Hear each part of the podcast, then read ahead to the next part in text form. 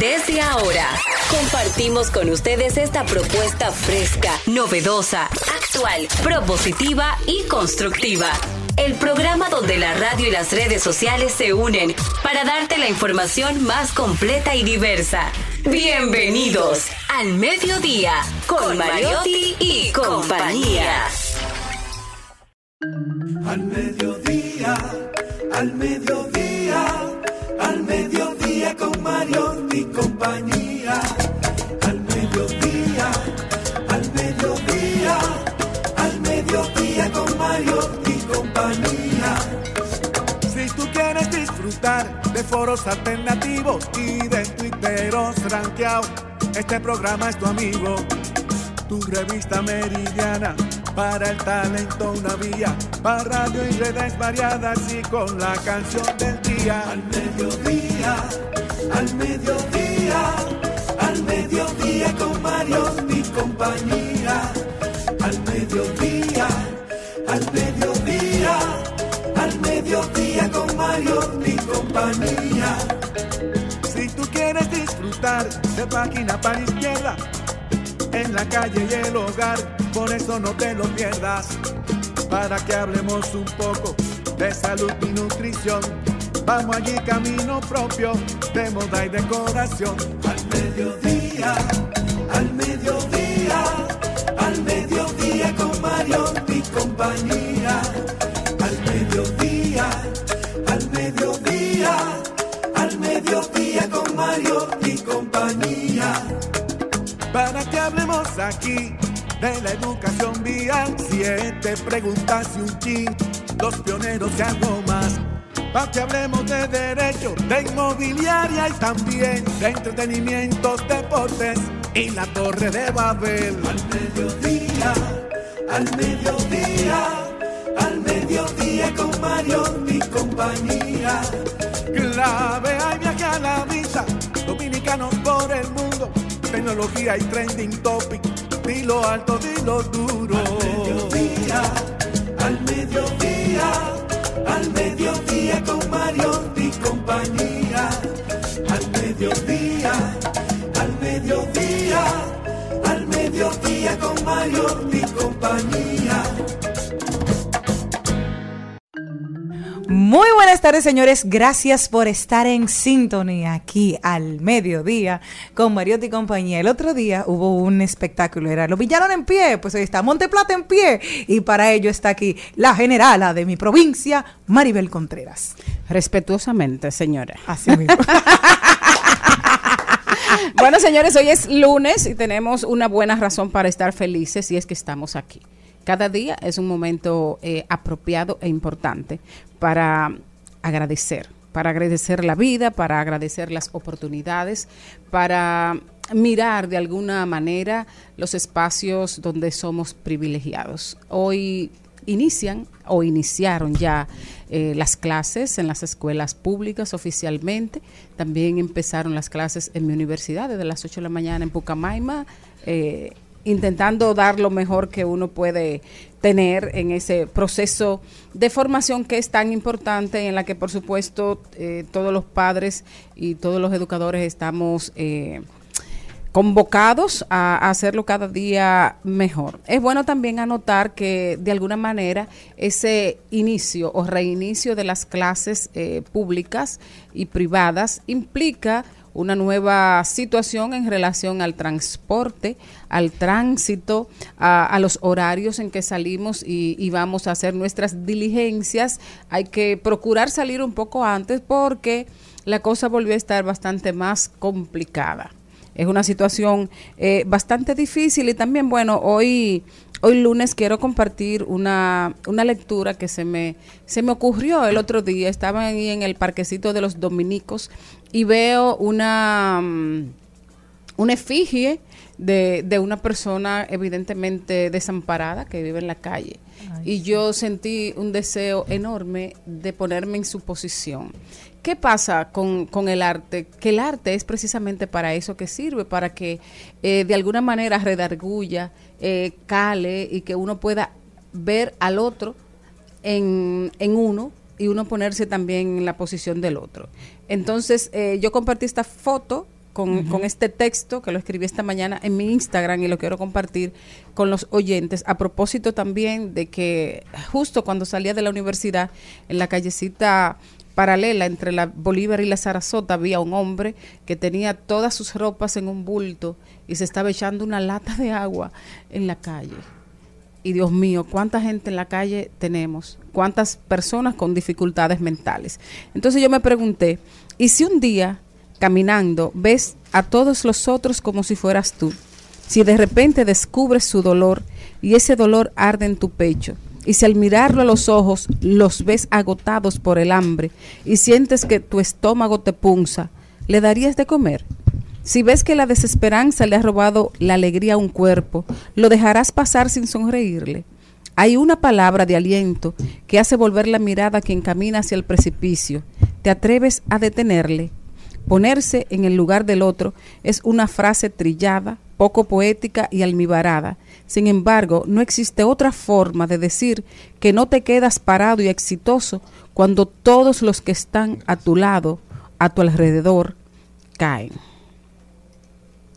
Wow. Es que, bueno, es que somos tan poco, hablamos mucho de la empatía, pero el podernos poner en los zapatos de otro es tan difícil. Ahí tú puedes ver el recorrido y el camino que ha tenido. Y esa foto tuya me impactó. Vayan a verla a su cuenta eh, Wow, sí. de allá, de Maribel Contreras, que la pueden encontrar en Instagram, porque realmente es podernos poner en la piel. Y una vez, somos muy fácil juzgando, Una pero no sabemos... Muy fácil juzgando y no sabemos cuál es el recorrido que ha tenido una persona, qué ha pasado en su vida para llegar a tener un nivel de desesperanza o de abandono o, o la situación cualquiera que sea, como dice Maribel también, con cualquier problema mental y, y vivir esa situación. Y cuántas veces pasamos de lado, como dice aquella canción de me viste enfermo, me viste en la calle, me viste desnudo y no me ayudaste. Entonces creo que con eso sí es mirar, eh, voltear la mirada a esto. Hoy Qui- Quiero, quiero aclarar que mi nombre es con B corta, Exacto. con V y doble L, porque si no, no me van a encontrar. Sí, Maribel, exacto. Maribel C. Exacto, ahí está en Instagram para que vayan a verla. Hoy, Día Internacional de la Mujer Indígena. A propósito, celebración que nació durante el segundo encuentro de organizaciones y movimientos de América reunido en Tianacup, Bolivia, en 1983. También felicidades a los periodistas de turismo que celebran su día internacionalmente hoy, también que van mostrando las bondades de los países. Y hoy, Día Mundial del Hermano. Felicidades a, a los 10 que tengo de padre y, y padre y madre Ah, y también. Y también los adoptados porque tú tienes más amigos tú eres un hermano mío de la vida Así es. ya tú sabes que tú eres el número 11 pero. Cristian tú eres el número 12 entonces ¿No él está primero? Soy ¿Por qué yo lo soy vi primero? usted. Lo vi primero. soy, claro. Oh, eres más viejo Pero hay que dejar que Charlene salude. sí Charlie María Charlie, qué lindo hola. estás hoy muchas Te gracias. cayó bien ese sol. Sí, se sí. bañó, se limpió, fue al barbero. Ay, y- lindo. y, y por supuesto, Me ayudé. está bien acompañado con ese naranja, porque el naranja hace que el color resplandezca. Ah, para que tú veas. Y fue sin querer. pues está muy lindo Pero muchísimas gracias por permitirme saludar a ese público que siempre nos acompaña en este, el programa más amigable de la Radio Nacional, en este horario de transición de la mañana hacia la tarde, en al mediodía radio. Gracias por siempre estar ahí acompañándonos. Muy buenas tardes a todos. De este lado, Cristian Morel. Y hoy vengo con un ¿Cómo es que sentimiento, un sentimiento agridulce. Porque estaba visitando el Instituto del Cáncer. Hablando de solidaridad, ¿no? y de Y de, beneficencia empa- Así es. que y de empatía. Eh, ¿Y qué obra? O sea, sin politizarlo, sin que parezca que es el político que lo está diciendo, lo está diciendo el ser humano, el que tiene una madre, el que tiene una abuela. Qué obra tan majestuosa y qué deficiente la calidad de la estadía de quienes están ahí. Vi gente durmiendo en bancos. O sea, no hay suficientes sillas para la cantidad de personas eh, que lo visitan el centro. Y por eso quiero hacer un llamado eh, para que no dejen caer esa obra y para que la experiencia del que ya va con una mala noticia a visitar el Instituto del Cáncer sea lo más placentera posible. Hacer un llamado a salud pública, al SENASA, al SNS, de que equipen de lugares donde sentarse esa gente, asientos cómodos, porque recordemos que se trata de gente que está padeciendo de un cáncer que ya su enfermedad es suficiente castigo y martirio humano para tener que en el lugar donde va a encontrar esa esperanza, esa luz, también pasarla mal. Un día como hoy también mundialmente se perdió, a propósito de la beneficencia, del ponernos en el lugar del otro, de lo que dice Maribel, de lo que dice Cristian, eh, los Cristian también. Em, hoy mm, fallecía en 1997 la hermana Teresa, la madre eh, Teresa de Calcuta, también. Un día como hoy pasaba a ser eterna. Así que hoy ha sido un día como de reflexión, de ponernos en el lugar del otro, la solidaridad. Y hay que ver lo que dijo Facundo Cabral sobre la hermana eh, Teresa de Calcuta, que dijo que cuando él perdió a su hija y a su esposa, ella lo llamó y le dijo, ven, entrégate a dar amor a los demás. Y eso lo salvó. Pues yo creo que es un buen momento para hacerlo, un buen momento del año, ya entrando al último cuatrimestre, ¿verdad? O sea, ahora podemos reflexionar, ver qué hemos hecho en estos primeros meses del año y reflexionar y cambiar cualquier actuación que entendamos que no nos esté dando algún beneficio para poder cerrar el año con cumpliendo las metas que nos hicimos al principio y también cumpliendo las responsabilidades con aquellos que nos rodean, con el medio, con la sociedad, con nuestros familiares, porque yo creo que el esfuerzo que cada uno debe hacer es ser mejor día tras día. Por eso a veces es bueno sentarse, pensar, decir, mira, voy de esta forma, las cosas no han pa- pasado como yo quería, entonces vamos a cambiar, porque el que repite las mismas acciones esperando resultados diferentes probablemente tenga algún problema mental. Pero hoy también, Jenny, un día como hoy nace Freddie Mercury. El cantante, el vocalista de la banda Queen, de la banda histórica, con esa canción que todos conocemos, Bohemian Rhapsody, una película muy interesante. Ay, esa película a mí me encantó. ¿Verdad? Como que te le da a conocer a las nuevas generaciones la vida, lo que fue la vida de Freddie Mercury, de todos los integrantes de la banda. Y una generación que se enamora de las canciones nueva vez. Ahí estaba. Bohemian Rhapsody por, de, de primero en las listas de Spotify, después de tantos años de haber salido. Yo creo que eso son la- lo bonito de esas, de esas películas biográficas de artistas que dan la oportunidad de que otra generación se enamore de esas Y canciones revivan a, Exacto. a los artistas. Pasó con. Stranger Things, con Kate Bush, Así que con una canción que salió en la, en la serie, la, la ubicó en los primeros lugares de las listas de reproducción. Pasó también con Elton John cuando salió la película. Y, y con Luis Miguel. Con Luis Miguel, otra nueva generación que se enamora del sol de México. Y también pasó No con eso, este. Que cuando son interpretadas por gente de otra generación, que le dan su toque, le dan su modernidad, le dan la cultura del momento, uno puede ver cómo ese arte puede transformarse y adaptarse al- a los nuevos tiempos. Ahora está pasando con Elvis también, que la película de Elvis está en los primeros lugares. sí. Y hay otra nueva generación enamorándose de las canciones de Elvis Presley, conociendo esa grandeza. Así es. Eh, yo creo que la única manera, y yo siempre estoy invitando a los artistas dominicanos, sobre todo a los jóvenes, de que rescaten esas grandes obras. Eh, las canciones solo permanecen si cada generación la, la va reasumiendo. ¿Por qué? Porque, eh, por ejemplo, nadie va a, en esta época, no pueden sonar, aunque me cueste la vida, de Luis Calaf en la voz de Alberto Beltrán. Pero si la canta Pavel, o la canta Badir, o la canta Watson, entonces el público de hoy va a decir, wow, pero qué bonito escribir, Claro. eh, qué, qué vi- qué bonito escribimos los dominicanos. Y se dan cuenta que el amor y el desamor no cambian ni pasa de moda. Y que son las cosas que nos unen, esas canciones, esas historias con las que todos nos identificamos. Por ejemplo, escuchar Te Busco de Víctor Víctor, interpretado por Celia Cruz. Es una experiencia casi religiosa, es una canción hermosa. Hermosa. Que trasciende todos los la- tiempos. Ya te diste la versión de Chabuco. No, todavía, todavía. La, la vamos a poner. Pero vámonos con Bohemian Rhapsody de Freddie Mercury y de Queen para recordar esa icónica canción.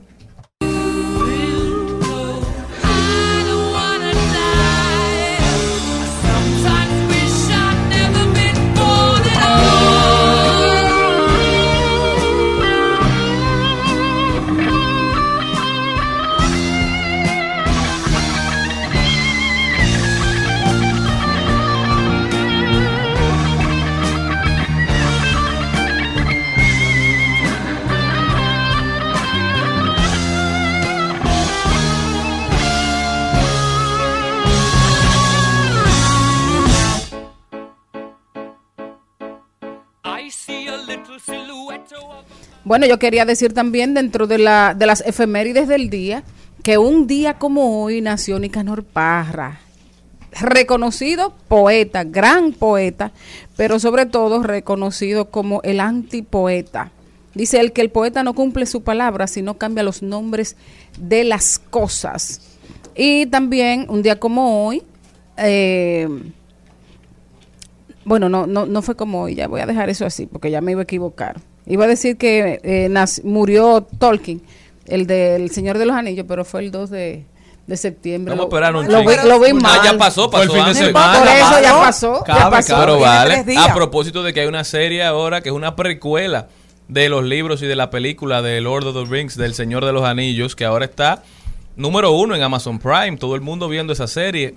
Y creo que es muy interesante ver cómo esos, esas grandes obras se relanzan, así como Juego de Tronos también tiene una precuela, ahora El Señor de los Anillos, Harry Potter ha, ha hecho películas, cómo las historias que valen la pena nunca mueren Así y es. se mantienen reinventándose en el imaginario popular y la gente deseando escuchar nuevas versiones de esas historias de las que se enamoró.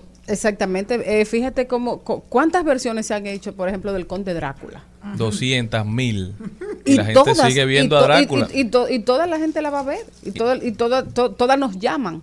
¿Y cuántos Batman no hay? ¿Cuántos eh, Hombre Araña? ¿Cuántos eh, Frankenstein no se han hecho? Exactamente. Y la gente sigue yendo a las salas de cine. Por eso la importancia de, de saber usar el lenguaje de manera correcta para esbozar un- una narrativa, una historia que valga la pena contar. Así es, la imaginación. Eh, poder activar la imaginación y coordinar esa imaginación y esas creaciones con, con lo más importante que, que tiene el ser humano. Lo más importante que nosotros tenemos, nos encantan las historias, pero sobre todo que esas historias evoquen emociones que nosotros tenemos, que hemos tenido, que hemos sufrido, que nos alegran. O sea, eh, mirarnos en el espejo a través de las emociones, yo creo que uno de, los de los divertimentos humanos más, a veces, a veces son hasta crueles, a veces uno, concho, uno pasa por cosas y vuelve y vuelve y vuelve, y siempre la quiere ver y siempre le da su Balaguer. lagrimita. Yo te prometo que cada vez que vea tu foto en el piso, voy a llorar. Ay, qué lindo. Ponme un chin de Una Bohemian foto Rhapsody impactante, ahí. una foto impactante. Al ritmo de, esa, de ese sentimentalismo de don Cristian Morel, profundo siempre. My time has come. Sent shivers down my spine. Body's aching all the time. Goodbye, everybody. I've got to go. Gotta leave you all behind. En al mediodía. ¡Ay! Lo dijo. ¡Ay! Lo dijo. Lo dijo. ¡Ay! Lo dijo. ¡Ay! Ay, lo dijo Carlos Mariotti. Saluda a su gente antes de decirlo. Buenas tardes, buenas tardes a toda la audiencia del mediodía que nos acompaña en esta transición de la mañana hacia la tarde. Para mí es un placer compartir con ustedes hoy en este programa. Qué lindo. El que lo dijo fue Carlos Slim, el hombre más rico de Latinoamérica, uno de los hombres más ricos de Latinoamérica, ¿verdad? Carlos Slim, que propone eliminar la tesis y el examen profesional como el requisito para la titulación, es una propuesta, y en ese marco de esa propuesta ha dicho, la educación desgraciadamente tiene orígenes muy antiguos, tiene muchas deficiencias, hay que cambiar radicalmente. Ya se presentan casos a estudiar, investigar, discutir, son cambios positivos, pero de- deberían ser más rápidos y de fondo, es decir, los cambios deberían ser más rápidos y de fondo, los cambios en el currículum, los cambios en los requisitos para titularse en un mundo que va cambiando. ¿Qué tú opinas de eso, Jenny Aquino? Tú que tanto has estudiado, tú que eres una doctoranda, tú que estás en el en ciernes de, de doctorarte, de ya de obtener tu doctorado, ¿qué opinas de eso? ¿Qué tú harías si la tesis no fuera un requisito? ¿No fuera bueno eso? Mi amor. hubiera graduado? Hace rato. Y, si no hubiese peleado, yo estoy en- ahora mismo en una posición de huevo. ¿Cuál es esta? Que no puedo hablar porque me choco con la piedra. Entonces, hasta que yo no tenga el título, yo no voy a hablar. Ahora, prepárense el día que yo hable, de verdad, de todo lo que yo Bueno, he pero ya pasado hablaste. y sufrido. Pero ya hablaste. Con eso, sin decir, he dicho todo, ¿verdad? No, pero sí. En el año 2004 yo había terminado todo el programa de mi universidad. ¿Y sabes qué decían en esa época? Que si tú no te graduabas con tesis, no tenías la posibilidad de que te becaran fuera de aquí para el país, porque tú necesitabas tener una tesis. Y yo por eso duré un año más en la universidad y me ¿Las gradué a los no se 23. llevan bien? Esa fue la primera. Ya llevo cuatro. Pero realmente tiene sentido analizarlo, porque hay mucha O sea, gente que ha terminado su carrera, que ha terminado el, el pensum. 22 años tenía yo Y cuando por, terminé. la, por no poder presentar la tesis, por situaciones que se presentan, porque hay gente que tiene que empezar a trabajar o que trabaja según va cursando la carrera, y la tesis es un proceso bastante demandante. Bueno, yo creo, eh, yo creo, Charlene, que habría que ver, porque yo creo que las tesis son necesarias, pero tal vez lo que pudiera hacer es que usted determine, así como usted determina eh, en función de su carrera, si por ejemplo hay perio- periodismo eh, en televisión, en radio, en redes sociales, que usted haga una carrera, ¿verdad? Yo no quiero ser, eh, yo no quiero ser académico, yo no quiero ser investigador, pues yo no tengo por qué hacer una tesis, ¿verdad? Y que, y que Ahora, el hecho si de hacer usted la dé un título adicional. Exactamente. Y si, y si usted quiere ser académico, si usted quiere hacer una carrera como investigador, como científico, bueno, pues tiene obligatoriamente que hacer una tesis, porque eso es lo que hace la diferencia entre un profesional y un investigador, y un científico y un académico. Es así. O que para tú realizar una maestría ya tengas que tener una tesis. Pero yo lo que quiero ser es mercadólogo y no quiero eh, eh, especializarme en nada en especial. ¿Por qué tengo yo que hacer una tesis de algo en lo que no me voy a desarrollar? Y ¿Cuánta gente estudia una carrera que Con no, la cual no se monográfico tú sales. Con monográfico en República Dominicana con monográfico, que es un curso que tú haces más rápido, terminas. Pero imagínate la, la presión que tenía yo, que yo duré un año más en la universidad sin necesidad solamente por la primera tesis. Entonces Y- yo creo que es un ejercicio de Carlos Claro. Slim de tratar de ir desmontando trabas para que cada vez más personas grado, puedan acceder claro. a los grados. No, y, y- y además de eso, no solo, no solo que es un negocio, sino también eh, existe ahora mismo un, un exceso de titulados en carreras que no le sirven a nada a nadie. Entonces existe no una solamente aquí, sino en el mundo. en el mundo entero. Entonces ahora mismo existe una gran necesidad de tener personal técnico de, al- de- ¿verdad? De, de- de alta capacitación, pero no necesariamente eh, de intelectual, sino no, de, pero que de- sí estén debidamente avalados, debidamente certificados. que estén certificados. imagino que a y- eso- en- a en eso él esa se- línea- a- a- a eso él se refiere. Por ejemplo, en el caso mío, yo hice una pasantía, hice un reporte de pasantía cuando estudié periodismo. Pero cuando yo hice la maestría, que yo me tuve que fajar por primera vez en mi tesis, yo me di cuenta de que debí haber tenido esa experiencia años atrás. Y tú sabes lo peor que me pasó a mí, que ya llevo cuatro. Que cuando yo vi la. Ah, Oye, tesis- es, es masoquista, ¿no? No, no, masoquista y media. Eh, cuando yo vi mi primera tesis, o sea, yo lloré porque dije, ven acá, ¿y, y qué fue lo que nos asesoraron a nosotros? Porque vemos todas las deficiencias que tiene es esa otra, tesis. que te ponen ¿Qué unos peor? asesores No, no, no, no, no, no. no. con ellos tienen que hacer cita No. sobre cita sobre cita. O sea, en los en, eh, oye, en los anexos nosotros pusimos los resultados del, del análisis que habíamos hecho. O sea, y un disparate total. Y yo dije, mm, ¿y cómo fue que nosotros pasamos con 90? Porque nos pusieron una tesis, ok, pasamos 90, muy bien, hicimos un trabajo, hicimos un esfuerzo, pero no teníamos una dirección real Y- de lo y- que teníamos que hacer metodológicamente. Y, y aparte de eso, otro problema que tenemos en la academia, y es que cada quien, o sea, cada escuela, y no solo cada escuela, hasta cada jurado decide cómo debiera, de- debió haber sido esa tesis. Entonces, en una te dicen, eh, usted no debió poner esto, y en, en pero otro, después de un año de revisiones. exactamente, y después, eh, en, o sea, un mismo jurado te dice a ti, no, no debiste poner esos complementos. Y al otro le dice, pero ¿por qué no pusiste los complementos? Y, lo- y te la- se la devuelven Sí, a lo sí, de se igualmente. vuelve una dinámica sumamente Pero desagradable. definitivamente hay que erradicar todos estos eh, todas estas validaciones al final de una trayectoria, o sea, las pruebas nacionales para validar ya una carrera, o sea, después que tú duras cuatro años estudiando una carrera universitaria, que un que un estudio te, te diga si tú eres o no profesional, Una tú investigación. has, eh, cumplido con un pensum, eso eso tiene que ser analizado. Y al final yo eh, marqué mi... Tengo 17 años que me gradué y hace tres años fue que lo, lo enmarqué. Le dije, mami, eso no te da cosa de que vaya a ser buena. Déjame que yo en la calle me dé a conocer y después de ahí entonces lo, lo, lo, lo No, pero que la gente no. comience a hacer la tesis con, en el primer cuatrimestre, que sea algo que vaya creciendo con el desarrollo Y universitario. así quizás ayuda a tú decidir por qué área te vas eh, de- dirigiendo, a- a- en qué rama de tu carrera te quieres especializar. Pero yo creo que que lo que dice Carlos Slim tiene mucho sentido, hay que escucharlo. Tiene una plataforma educativa que ha ayudado a muchísima gente. Mucha gente ha aprendido habilidades blandas a través de las plataformas que tiene claro al servicio de la gente de manera gratuita. Entonces, estas personas que están invirtiendo en educación porque son dueños de grandes empresas y saben lo que necesitan, entonces se metieron al área de formación para formar los profesionales que sus empresas ameritan. ¿Por qué? Porque las universidades tradicionales se han olvidado de que uno estudia para ingresar a un mercado laboral, Claro. Exacto. no para mantenerse siendo un soñador. ¿Qué más tenemos? Y quien habló, señores, fue Chris Rock que dijo que luego de su galletón en los Oscars, de Oh. una vez la academia le dijo, venga acá, ¿tú quieres venir para el año que viene? que no? Y él lo rechazó, perfecto. Pero aprovechando un show de stand-up del jueves en la noche en el escenario de Liverpool, Dave Chappelle, Chappelle. Chappelle le preguntó a Rock sobre la bofetada que le dio Smith. Dice, ¿te dolió eso? A lo que el comediante No, respondió, batata, yo le doy pipiote a esa loca. No, no, no, no fue eso que dijo. Dice, ese imbécil me golpeó por una broma estúpida. Fue uno de los chistes más amables que hice en mi vida. Entonces él es muy ácido, porque mira, él, él ahora lo hace con más tranquilidad y con seguridad por si acaso que lo lleven del No, escenario. mira, lo de Chris Rock no tiene madre porque Chris Rock ha sido muy fuerte con Will Smith, como debe ser. Will Smith se ha disculpado, Bueno, Will Smith ha dicho que su vida cambió.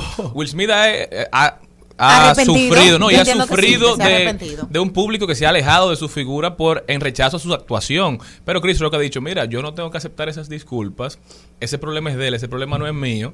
Yo simplemente no me refiero al tema, ese tema no me marcó, yo sigo mi vida.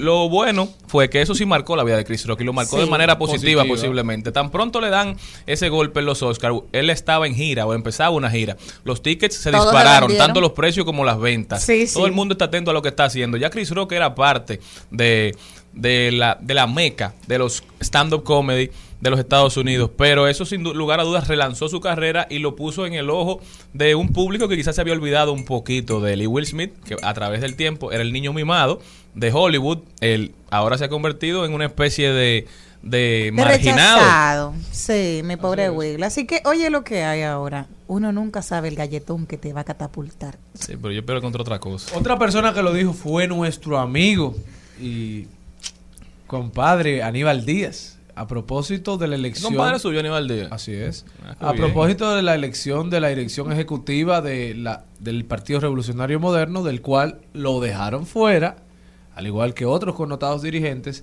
dijo. Pero son mucha gente. Mira, a mí no me gusta opinar en temas de partido que, que no son el que yo pertenezco, pero son como 70. Sí, pero hay mucha gente. Ahí está Adolfo Pérez encojonado. Eh, Ahí está Que se quedó Aníbal. fuera. Lo dejaron fuera.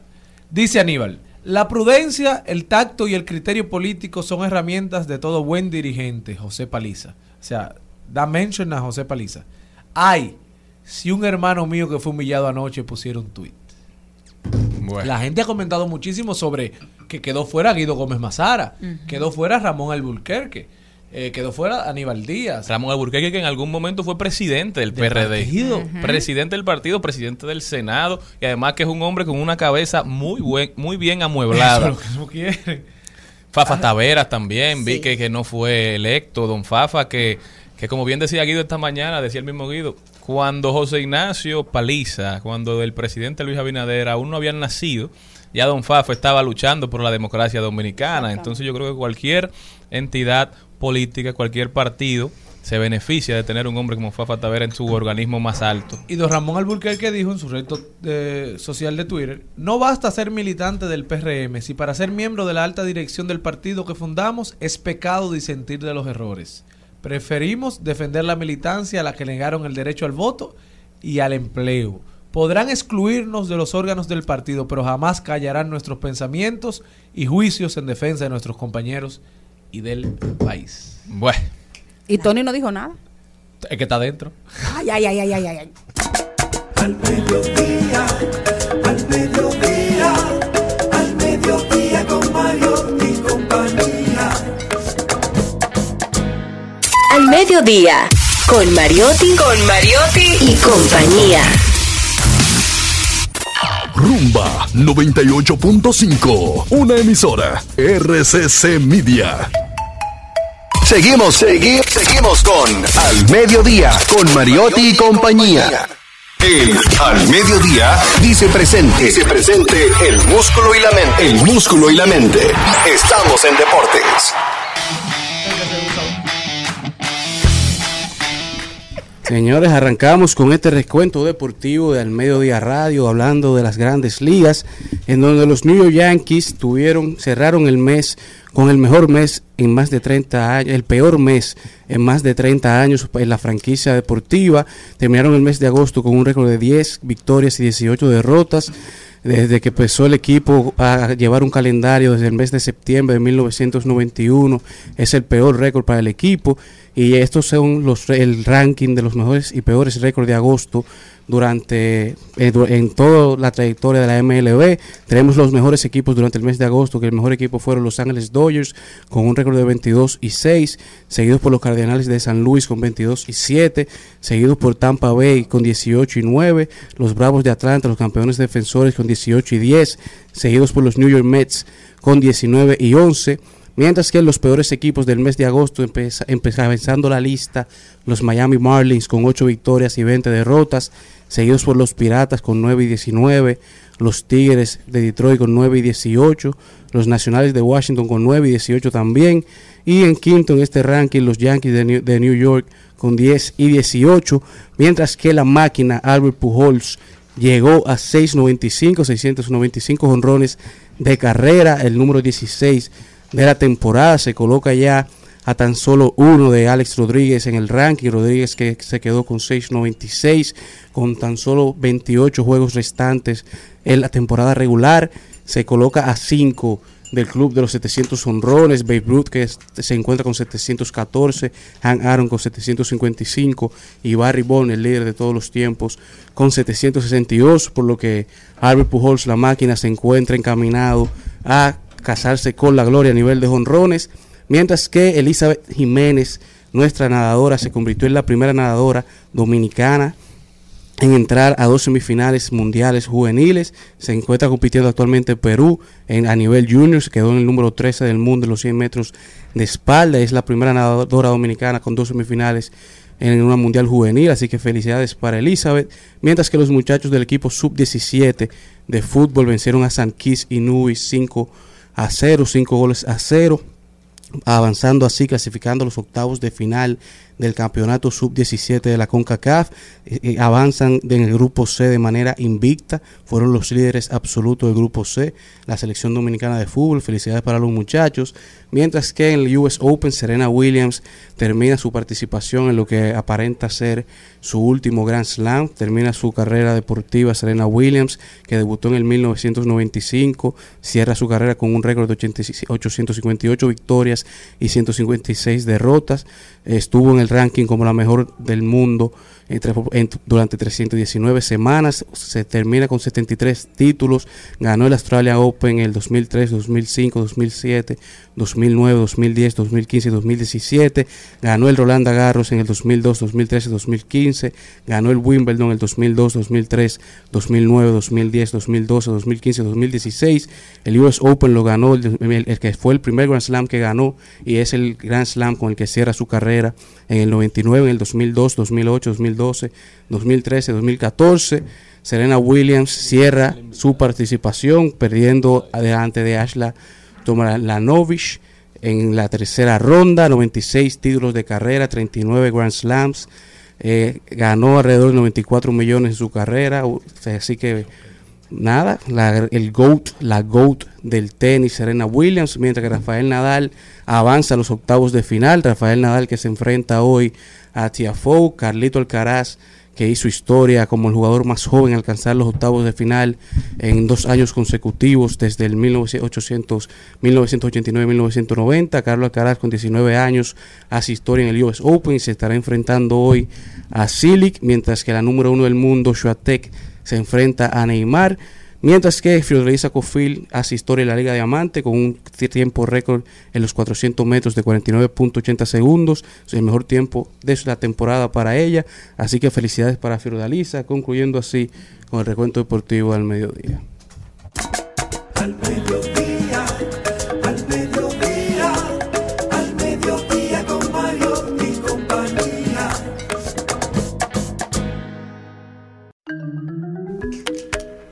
Y uno que ha puesto a temblar las redes sociales hace, hace unos minutos es nuestro amigo Santiago Matías. ¿Qué dice Foque? Bueno, a raíz de todo lo que ha ocurrido, todo el rumor que ha ocurrido con Iván Ruiz, de una licitación, eh, de todo eso, Santiago Matías le ha escrito al presidente y le dice, Presidente, ¿debiera usted darme la dirección del Canal 4 para pasar el contenido de Alofoque? Ese presupuesto anual que se invierte en otras áreas donde se necesite más dinero. El recetario, esto no es radio, Alofoque es radio, sin filtro, finanzas con humor, tu verá, tu verá lío y el open mic. Con esos contenidos tenemos de todo un poco y el Estado invierte el presupuesto en salud. Se ha pedido la cabeza de Iván Ruiz y que se le Bueno, otorgue. lo que pasa es que yo estuve leyendo sobre el tema. Se llevó a cabo un proceso de licitación de equipos para grabación por más de 200 millones de pesos y aparentemente fue hecho con, Por con urgencia. cierta urgencia. Fue declarado de urgencia el procedimiento. Y la gente se ha preguntado que cuál debe- es la urgencia. Si el canal, según personas que conocen, Sale, sale, sale en transmisión. hace tres años que fue renovado, hace tres años que, que pasó por una reestructuración física y se dice que no está en tan mal estado, que al contrario está en buen estado, que es un canal con cierto orden. No sé, esperemos que el amigo Iván Ruiz dé sus declaraciones, dé su punto de vista, dé su opinión. Yo creo que está haciendo un buen trabajo en, desde que fue designado.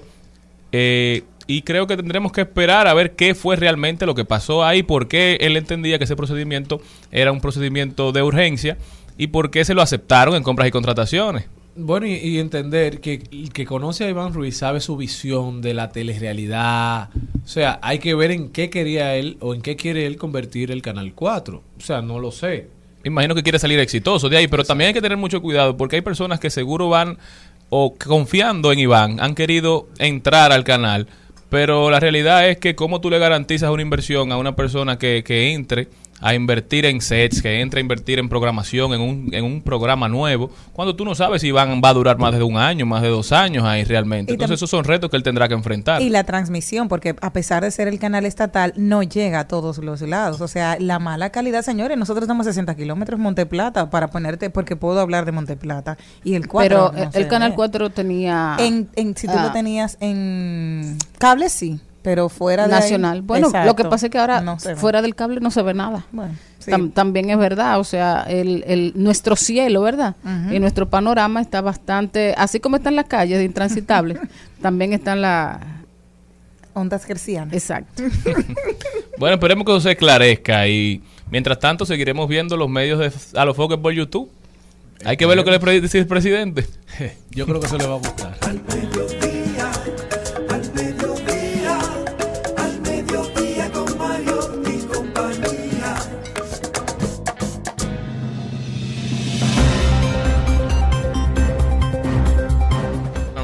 Me voy a Miami. Cuatro personas sufrieron heridas graves cuando el barco donde viajaban golpeó la barrera del muelle cerca de Boca Chita, Key, eh, Florida. Y se volcó, dijeron las autoridades. 11 de las 14 personas que estaban en el bote resultaron heridas en el accidente que ocurrió antes de las 7 de la noche de este domingo, dijo el Departamento de Bomberos de Miami-Dade en un comunicado de prensa. La agencia envió más de 10 unidades a la escena y trabajó junto a otras unidades de patrulla marina de la Policía de Miami-Dade, la Guardia Costera y la Comisión de Conservación de Vida Silvestre y Pesca de Florida para despejar la escena. Bueno, yo me voy a Chile, que rechazó rotundamente la constitución, la nueva constitución, con un 62% al no y un 38.1% al sí, lo que supone un duro golpe a Gabriel Boric, que lo había apostado todo al triunfo del sí. En la misma noche de la consulta, en un mensaje leí- leído desde la moneda, el presidente anunció la convocatoria para este lunes de las máximas autoridades del Parlamento para avanzar lo más rápido posible en un nuevo proceso constituyente. Interesante lo cambiante que es, Así el es. escenario político en los diferentes países. Esta consulta es producto de las marchas, de las eh, de, de las protestas de 2019, que de cierta forma también son las que llevan a Boric al poder. Todo el país quería una nueva constitución que no fuera la constitución de la, de la dictadura de Pinochet. Quería una constitución hecha por los chilenos de los tiempos modernos. Incluso fue la asamblea constituyente más diversa en la historia posiblemente Pero de ahora las dicen que. Pinochet. Porque, bueno, eh, lo que te digo en cuanto a la asamblea, recuerda que generalmente los asambleístas son los congresistas. Así es. En una. En, cuando juntan ambas cámaras en países como el de nosotros que tienen dos cámaras, pero en Chile se hizo totalmente diferente. Se eligió quiénes serían esos que iban a la constituyente y eran personas de todas las vidas, de todos los sectores de la vida pública chilena. Muy interesante lo que está pasando, veremos qué sucede, porque el sí, hace tan solo un año, era un, un clavo pasado, por decirlo Así de es, alguna forma. Pero yo creo que es una muestra, Charlie, también, de cómo los pueblos eh, no quieren eh, radicalismos, aunque votan por radicalismo en un momento de su vida democrática. Boric representaba el cambio, o sea, de- del, del modelo que se había implementado en Chile. Y vemos cómo la, la población ahora le da la espalda. eh, a menos de dos años de él haber asumido su mandato. Yo creo que ahí cabe la frase de que la misma ola que lo trajo puede ser la misma ola que se lo lleve. Ahí llévatelo, Cundo.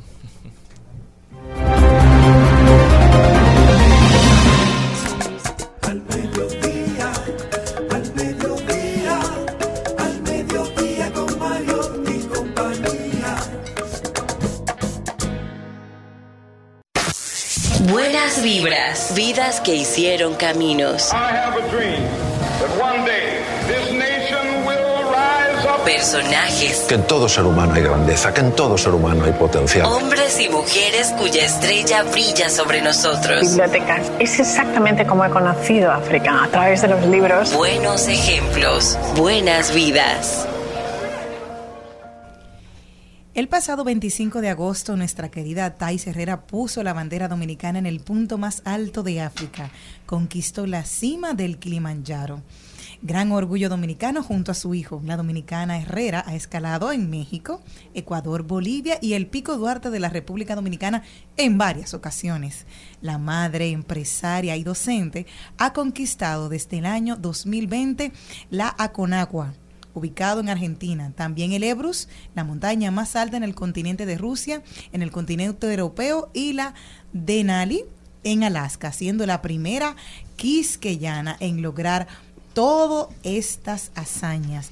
Nosotros estamos sumamente felices y orgullosos de recibirla aquí en casita, en Al Mediodía con Mariotti y compañía. Tais Herrera. Muy buenas tardes. Gracias, gracias. Qué chulo poder compartir con ustedes este mediodía. Qué felices estamos nosotros de tener una mujer de acero, porque mira, hay que me dicen, a mí nunca me ha gustado el subir, me da miedo el subir por el agua fría, pero después de ahí, cuéntame tú tu Ah, experiencia. no, pero que en esas montañas que tú mencionaste uno no se baña. ¿no? Exacto. No se asea. Bueno, No lo- se hace así como- ¿Cuándo se puede? Exacto. ¿Cuándo se puede? La- la- lo, lo primero que me gustaría saber, ¿cómo te nació la idea de hacer eso? ¿Qué- El montañismo. Bueno, yo empecé realmente haciendo triatlón. Yo no hacía nada, nada de deporte. El chiste es que yo lo que corría toda la mañana era las cortinas para seguir durmiendo. Me encanta. sí, claro. Sé de mi team. Exacto. Eh, pero entonces me, me contrataron para organizar un triatlón y de ahí fui evolucionando. Hice Ironman, hice, de hecho, he hecho cinco competencias de triatlón Ironman. Es una, una competencia bastante larga que duran, que se nada, se monta bicicleta y se corre. Entonces... El mismo día todo eso. El mismo día. Ay, se hacen mamá. tre- 3.8 kilómetros nadando. Eso es como, imagínate, de Ágora al Malecón. Después tú te montas ahí en una bicicleta, 180 kilómetros. Eso es que llegaras a Punta Cana en bicicleta. Y luego corres 42 kilómetros, que es un maratón completo. Ah, fácil, Eh, Morel. sí. Te veo bien. ¿Qué tú comes en, en esos procesos? santa. Porque tú no comes nada en el día para Eh, eso. eh, Bueno, sí, en el día uno va comiendo durante la durante la competencia, eh, pero yo como comida muy muy normal, o sea, yo soy Sí. sí, sí, yo soy vegetariana, o sea, yo como súper súper de, de la tierra, no mucho disparate. Pero qué chulo. ¿Cuántos- Entonces, Entonces, entonces, luego de eso, luego del triatlón, eh, me invitó Karim Mella, que es el primer dominicano en subir al Everest, a que fuera con su fundación al Pico Duarte. Yo había ido al Pico Duarte de niña, eh, pero él me invitó a que fuera y cuando empecé a subir me encantó. Me invitaron, eh, me dijeron que porque yo no probaba con montañas con nieve, de verdad que me lo logré hacer en el 2015 y ya ahí em- que- quedé enganchadísima con el tema del montañismo. ¿Y qué, qué, qué- qué uno exuda cuando uno vive una experiencia como esa? Mira, es indescriptible lo que uno siente cuando está en la montaña. O sea, uno primero se encuentra mucho con uno mismo porque tú tienes mucho tiempo eh, para ti, para pensar, para encontrarte. Y también en la naturaleza hay como una energía, como una buena vibra, como, como algo que te va llenando y te va dando también la capacidad de saber que tú lo que sea que quieras lograr en la montaña y en la vida lo puedes alcanzar. Estábamos hablando una pequeña descripción de las montañas que has subido, pero ¿la podrías eh, tú nombrar eh, cronológicamente? O sea, de, de las más pequeñas a las más altas que has venido haciendo. O sea, mira, empecé aquí, aquí, aquí. ¿Y qué te dejó cada montaña? Claro, en el 2015 fue que empecé, empecé haciendo escuela de glaciar. Yo soy muy creyente de la educación, de hecho dijiste que era- soy docente en Barna. Entonces, el- esa fue mi primera, mi primera escalada en Estados Unidos, en el Rainier, eh, una montaña de 4.200 metros de elevación. Si la tuvieras que describir con una palabra, esa fue. Esa fue el primer amor. Ok, encanta. Primer amor, muy bien. Entonces, a partir de ahí tuve un hiato porque eh, enfermó de cáncer mi esposo. Entonces, el, hasta el 2018, lamentablemente mi esposo fallece. Y entonces yo me, me voy a la montaña de nuevo buscando, buscando paz. Y sale más barato que el psicólogo. No me Sí, digas. no, Sí, 100%, de no, verdad. 100%. Me encanta. Ya lo tendré pendiente. Para las divorciadas ayuda eso. Entonces, Siempre, muchacho. Increíble. Oye, no se ha casado todavía. Y ya está hablando de divorcio.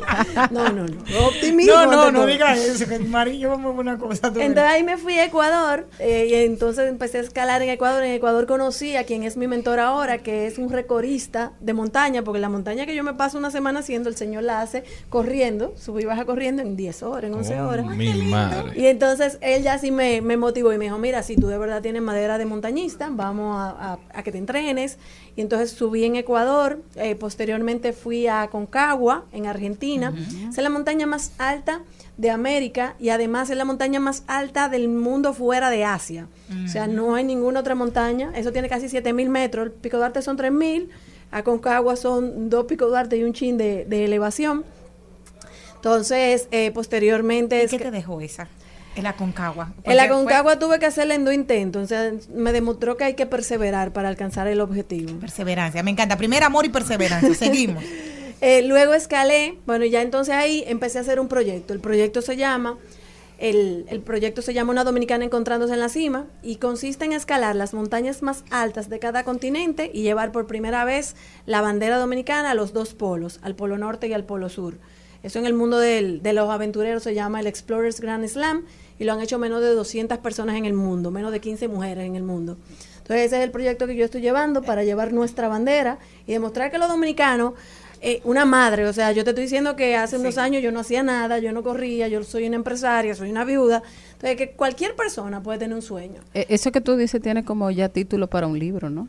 Una novela, me encanta. Netflix que Estamos te trabajando un documental de la mano ¿sabe? de Raúl Camilo y José Llano. Una pregunta, porque uno siempre ve como que este eso, esos deportes son más de superación personal que otra cosa, son para lidiar con temas particulares. Eh, ¿Se hace dinero de- del alpinismo o esto es simplemente algo empírico? Como del Ironman y del alpinismo, tú gastas dinero. O sea, yo me paso el año ahorrando para poder hacer esto. Ya de hecho, las montañas que me faltan, como son mucho más difíciles y mucho más costosas, yo había estado pagando la que el bolsillo de Tais Herrera y sus ahorros podían, pero ya estoy eh, teniendo, gracias a Dios, apoyo empresarial. Sigo buscando apoyo empresarial porque de esas montañas está el Everest, está el Vinson en Antártica, que eso es carísimo llegar al, al Polo Sur y al Polo Norte. Entonces, eh, ando en búsqueda, de hecho, de, de tema de apoyo empresarial a cambio de, de conferencias, de participar en, en, en document- en el mismo No, documental. no, y además demás. de llevar este mensaje tan hermoso que está llevando con tu ejemplo a la sociedad. Sí, Pero es. no solo entiendo Thais, del sector privado, creo que es una marca país cada vez que nuestra bandera se coloca en la cima de una montaña. Debieras tocar puertas al sector público, Ministerio de Turismo, Ministerio de, Deporte. Cultura, Banreserva. de Deporte, Banreservas. A la a Banreserva le mandamos, estamos esperando que respondan. Ellos Yo- responden. En deportes también nos hemos reunido. Pero responde. Eh, bueno, no han respondido. Entonces esperemos que sea positivo y están pensándolo bien. Dios mediante. Entonces, eh, sí, en deportes con, con el viceministro nos hemos reunido, en medio ambiente también. Eh, todavía no hemos logrado llegar donde el presidente, que le, le hemos solicitado también reunión. Y yo, yo estoy de acuerdo contigo porque realmente hacen falta buenas noticias. Me encanta el nombre del, del segmento porque Buenas de verdad ha- hacen falta eh, que se conozca que, que la gente puede hacer cosas que son buenas y no solamente estar cacareando lo malo. Yo creo que eso incluso atrae buena energía para el país. Dijiste algo que me llamó la atención. Dijiste, soy vegetariana y yo voy con la tierra. ¿Esto vino a raíz de subir la montaña o es una decisión previa? ¿Y cómo es tu proceso de alimentación cuando estás por ahí en el campo? Porque no siempre estás en República Dominicana. No siempre estoy en República Dominicana, sí, cuando estoy eh, en las montañas de hecho se come bastante malo, digamos, porque lo que tú comes son de esas comidas militares, que tú le echas agua caliente Un sobre, y eso. ajá, un sobre que, que tiene comida deshidratada, tú le echas agua caliente y sobrevive con eso. Y yo bajo eh, de la montaña pidiendo comida, arroz con habichuela. ¿no? Eh, tengo un arroz que me apoya, no sé si se pueden decir el nombre, pero de- desde que salgo de la montaña, no, yo ando pidiendo mi arroz la garza desde que bajo de la loma. con guandules, por favor. Entonces, el, el tema es que, que yo trato de alimentarme muy natural, o sea, de comer eh, de, de la, de- o sea, eso mismo. Y hay muchísimas cosas Alimentos buenas, no alimentos mi de la batata, tierra. O sea, cosas que son ¿Fue antes de, de comenzar a escalar o, o vino conjuntamente? an- un poquito juntos, fue un poquito juntos Y- al principio. ¿Bajas de peso eh, de con peso- ese proceso? En la montaña bajo muchísimo de peso. o sea, Oye, Morel. Sí. el problema es que uno cuando baja, baja con un hambre que se quiere comer eh, el mundo. Entonces, eh, de hecho, el chiste fue que yo me fui a Alaska, la montaña más alta de, de América del Norte, hace dos meses. O sea, yo escalé estas dos bastante cerca, con dos meses de diferencia. Y esa montaña, imagínate en Alaska, tú solo triste y desamparado, cargando 110 libras de peso entre la mochila y un trineo. Y el viaje se suponía que era 18 días y lo hicimos en 10. Entonces yo había subido peso para bajar en 18 días y cuando bajé en 10, entonces me quedaron todas las libras de los otros 8 días. Y que no, espérate. ¿Y Eh, qué, qué es lo mejor de, de la experiencia de subir una montaña? ¿Llegar a la cima o el proceso? Porque uno siempre dice que cuando tú estás en la montaña, tú no sientes una montaña, tú ves el, alrededor, pero cuando tú llegas a la cima, que ya tú puedes ver el, digamos, el fruto de tu esfuerzo, quizá uno entiende que eso es lo mejor, pero hay gente que disfruta más el proceso. ¿Qué te gusta ambos más? casos, ambas partes son muy buenos. El trayecto, si tú no lo disfrutas, olvídate, la cima son 10 minutos.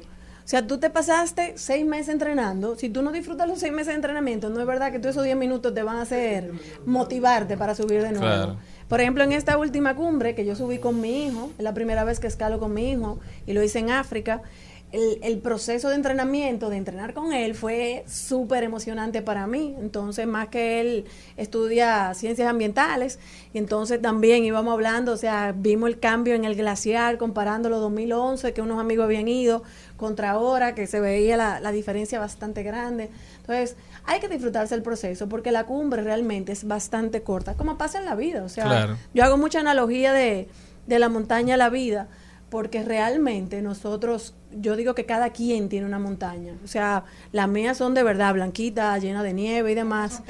La tuya es la tesis, el otro puede ser tener un, un eh, un vehículo, terminar la carrera, Yo estudiar creo un que idioma. cada meta de, un- de la vida es una montaña. Algunas son pequeñas, otras son más fuertes, otras hay que devolverse. Y algo, algo interesante que ella dijo es que la cima son solo 10 minutos, por eso lo importante de disfrutar el proceso, porque tan pronto tú llegas a la cima, de- después que pasan esos 10 minutos, tú tienes los ojos foto, ¿qué más y tú tienes los ojos en otra montaña ya.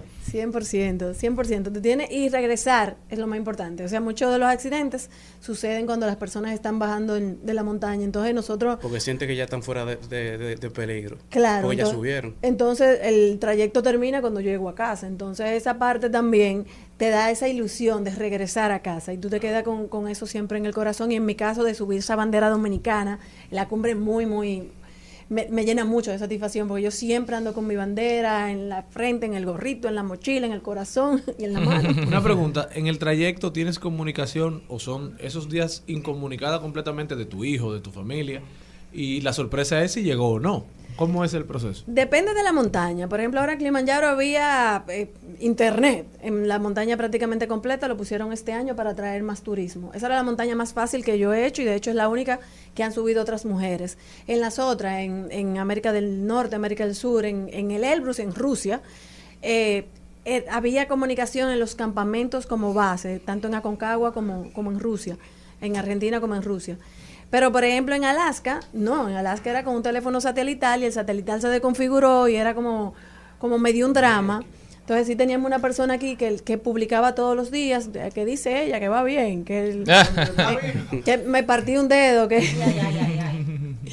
que se partió el dedo, que, que, que- pero que no se preocupen, que con todo y dedo roto va a seguir subiendo. Entonces, el, la comunicación es, es un tema, eh, y me imagino que mientras más lejos nos vayamos va a ser más complejo. En el Himalaya, cuando vayamos al Everest, me imagino que va a ser más complicado. Estamos conversando con Thais Herrera, ella es alpinista dominicana que nos está hablando de su experiencia y del siguiente paso. Tan pronto como volvamos del- de la pausa de la una, ella se- estará contándonos qué sigue.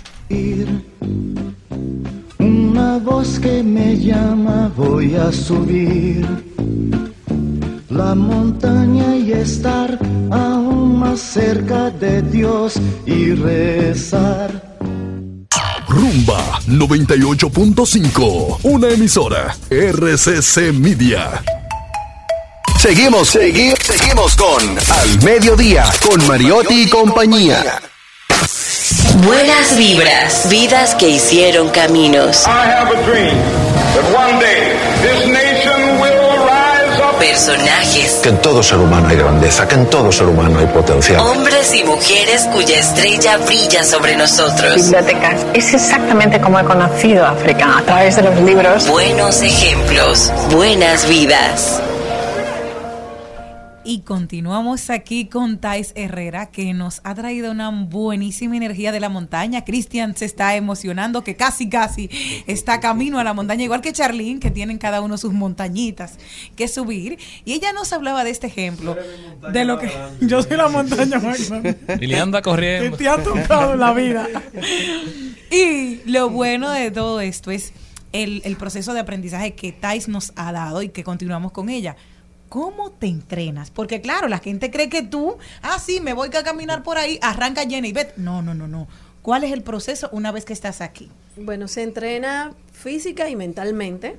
No solamente se entrena la parte física. De hecho, el componente mental muchas veces es más importante porque el cuerpo te empieza a decir, no, tú no, tú no vas para ningún sitio. Y entonces, si tú le haces caso al cuerpo en la primera que te dice que tú no vas, no subes ninguna montaña.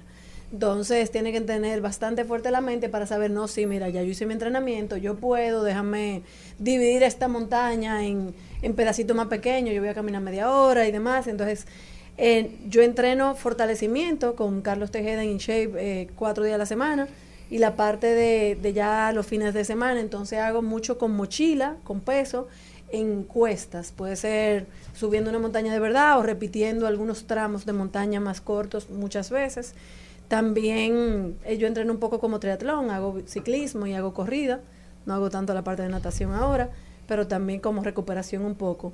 Y, y la parte mental, bueno, pues en el día a día, o sea, con suprimir cosas que uno a veces le gusta, qué sé yo, quizá me paso un mes sin tomar café, porque esas son las cosas que me gustan, y entonces eh, tú haces algunos ejercicios que están eh, preestablecidos para fortalecer también la parte de la mente.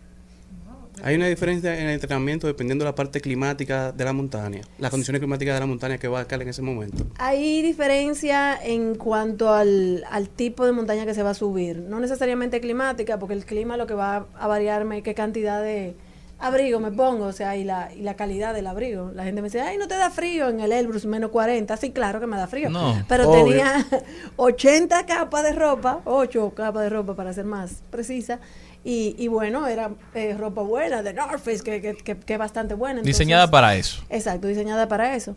Entonces, sí, por ejemplo, para Denali, en Denali en Alaska, yo tenía que arrastrar un trineo. Entonces, yo tuve que hacer simulaciones de trineo en este bello país donde hay tanto nieve, trineo. tantos Sí, trineos. muchísimo. Entonces, yo hacía unas simulaciones con, con unas pesas que, que se me ponían en, en la cintura para, para alar. Eh, y, y sí, cada entrenamiento es como específico del tipo de, de- de montaña. Ahora, cuando vaya para los polos, tengo que hacer algo que se llama polar training porque yo nunca he esquiado, entonces tengo que hacer el entrenamiento de aprender a esquiar, que no es esquiar de, de tirarme en una montaña, sino de hacer travesía en esquí. Entonces cada montaña tiene un requerimiento diferente. Thais, eh, decías hace un momento, respondiéndole a Carlos, que entrenas cuatro veces por semana, Fortalecimiento. fortalecimiento, es algo físico que te toma tiempo. Eh, te vas una vez casi al año o por ahí a escalar. ¿Has logrado combinar tu pasión con tu trabajo? O sea, ¿de qué forma has logrado que encaje que tú puedas tener eh, ese proceso de formación, ese proceso de, de entrenamiento, esos viajes para poder lograr la meta y que no te cancelen? Buenísimo, la jefe es buena gente, soy yo. es una estrella. Ella y yo nos llevamos nítido. No, no, ella incluso aprobó en presupuesto, porque como yo doy, yo doy conferencias, o sea, soy conferencista también, entonces ella aprobó en el presupuesto de todos los proyectos una partida para montaña, por eso, porque decía, bueno, pues tú llegas, es charla. con la charla, entonces, ¿verdad? Aprobó una, una pequeña partida en cada proyecto. Sin embargo, sí, que, que muy, muy buena pregunta.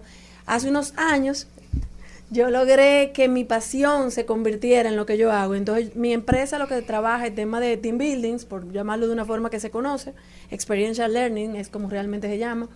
en donde yo llevo a la gente a vivir una aventura y en esa aventura trabajamos con eh, competencias conductuales, liderazgo, comunicación, trabajo en equipo y yo me puedo llevar este equipo, entonces nos vamos a sobrevivir al desierto y entonces nos vamos a las dunas y hacemos y hacemos todas las todas la- las actividades enfocadas en el aprendizaje. O sea, Entonces, algo, eh, me imagino que tú trabajas con Barna con la semana intensiva. yo trabajo en Barna con la semana A mí me tocó intensiva. ahora. Ah, bueno, sí, no, pero entonces no, no, te- no ah, pues Sí, coincidimos allá, que tenía lo de la muñeca. Exacto, tenía un de- una mano rota yo, ciertamente. Sí. Entonces, eh, pero no me han dejado todavía hacer nada con ustedes, eso viene. Por suerte. Que por suerte. Miren la carita para cuando te toque. Pero en realidad, perdón, sí, sí hablamos, ¿verdad? En realidad, cuan- cuando, cuando lo hacemos, lo importante es el aprendizaje, la explotación, porque se vive un caso y entonces en ese caso que están haciendo, el equipo tiene que ver, ah, no, mira, mis conductas, cuáles fueron, qué cosas podemos hacer mejor como equipo, cómo podíamos lograrlo mejor. Entonces, eh, si lo he logrado, lo hago con empresas, con colegios. En Barna también soy docente en la parte de gestión y supervisión de equipos de trabajo en, el, en la licenciatura. Entonces, es, es mucho de lo, de lo mismo que yo hago y, ya y yo vivo mi, mi trabajo. O sea, cuando yo mando fotos de que en la oficina la gente se incomoda, de que es en la oficina, de verdad.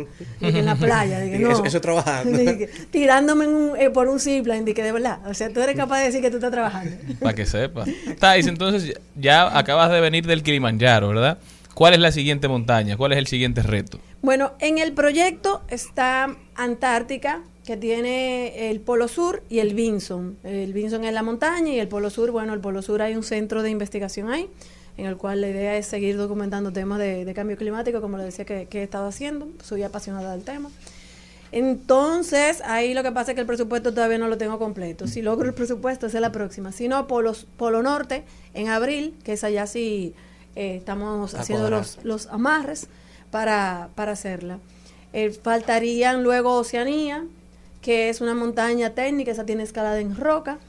Y bueno, obviamente el, el Everest, que es la última del proyecto, 2024, es el plan para ya colocar la bandera dominicana ahí y cerrar con broche de oro el proyecto. Qué lindo. Bueno, nosotros eh, desde aquí te vamos a upar, señores, los patrocinadores que ya lo necesitan. Sí, ahí van, esas, cada uno tenemos una montaña. Hoy aprendimos que cada uno estamos escalando nuestra propia montaña, pero qué bueno cuando se puede llegar a esos 10 minutos de cima, como nos decía Thais, y podemos eh, reencontrarnos y tener parte del aprendizaje de este camino. Y a mí me encanta que vivan conmigo la experiencia, si me pueden seguir en redes, eh, Claro con mi sí. nombre, así mismo, Thais Herrero, se escribe con H, T-H-A-I-S, eh, porque yo, yo trato de ir contando toda la, todo, incluso el, entre- el proceso de entrenamiento, el de desconectarnos y demás, para que, que la gente me, me, me encanta, con- que cuando van conmigo escalando la montaña también. Y un último consejo para esos que nos escuchan a, a raíz de tus experiencias, de lo que te ha enseñado este proceso. Yo digo que cuando uno quiere alcanzar una cumbre o cuando uno quiere tener éxito en lo que sea en la vida, tiene que lograr que ese sueño que tiene sea más grande que sus excusas. En ese momento es en el que realmente tú vas a lograr alcanzar eso que tú tienes. Todos tenemos muchísimas excusas, válidas muchas de ellas, pero en el momento en que el sueño es tan fuerte, entonces tú puedes alcanzarlo. Jenny, que ha cogido mucha luz y por eso no quiere escalar una montaña. Ella se- desde, desde que se gradúe, esa es su Después, montaña, sí, esa es su sí. montaña De momento ahora. yo voy subiendo la mía. Qué bueno tener buenas vidas y buenas vibras con Thais Herrera, que las puede, la pueden seguir en sus redes sociales. Y también en- tienes o- tu compañía también para seguir? Asertiva RD. Asertiva RD, ahí sí. Ya lo saben, nosotros continuamos. Muchísimas gracias.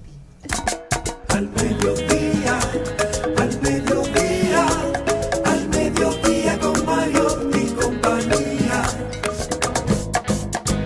En Al Mediodía, con Mariotti y compañía, seguimos con Páginas para la Izquierda. A continuación, Páginas para la Izquierda. Y este segmento llega gracias a Pasteurizadora Rica, porque la vida es rica. El libro que tenemos para hoy es de Albert Espinosa y está titulado Si nos enseñaran a perder, ganaríamos siempre. Este libro, eh, tengo que comentarles que lo encontré mientras hacía la compra de mi casa, la compra del supermercado, en el supermercado nacional, y me pareció súper interesante para que ustedes pudieran, eh, lo estoy leyendo en este momento, para que ustedes y yo pudiéramos compartirlo y, de- y decir qué pensamos de él. En este libro se, se entroca con ese increíble verso. Al lugar donde has sido feliz no deberías tratar de volver. Es una de las verdades más grandes que existe. Y perder ese lugar jamás es triste porque siempre llegarán otros diferentes y mejores. Si nos enseñaran a perder, ganaríamos siempre. Es el décimo libro de este autor y por eso él quería escribir una historia diferente que abriera el abanico de su mundo. De, deseaba tratar temas en lo que quizás jamás habían eh, incidido antes en ninguno de sus libros, pero también deseaba contar, contar otras historias que emergen de su universo. Señores, cuando el autor dice si, si los enseñaran a perder ganarían siempre, eh, se refiere en lo que he leído de la obra a que no hay, no hay fracasos, eh, no hay derrotas eh, completas, siempre todos si le buscamos el lado positivo, si vemos más allá de lo que esperábamos de las cosas y vemos cómo resurge todo y cómo todo vuelve a tener sentido y cómo vemos que de puertas que nos cierran se nos abren universos. Hay gente que trata de dañarnos y nos abre grandes puertas. Y es por eso que esto es una interesante obra para poder entender un poquito del mundo que estamos viviendo en estos momentos, que es un mundo convulso, que ya lo que tú te proponías, ya las metas a largo plazo no existen, porque el mundo nos está invitando a vivir el día a día, la inmediatez, porque no sabemos definitivamente qué va a pasar mañana. Duramos dos años trancados, que nadie lo planificó.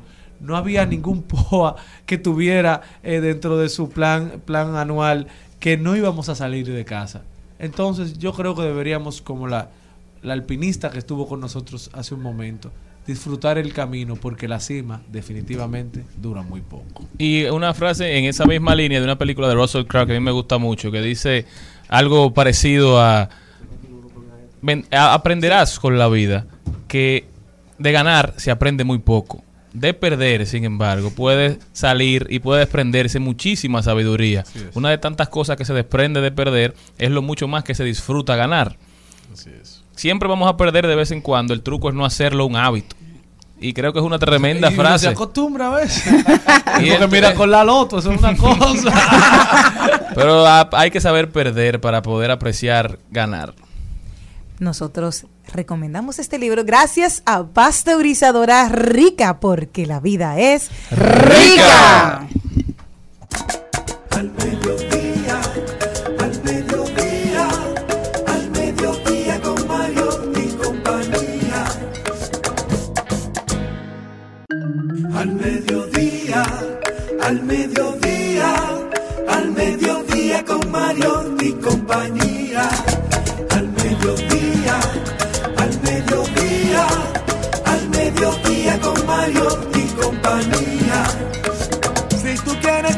De foros alternativos y de tuiteros rankeados, este programa es tu amigo.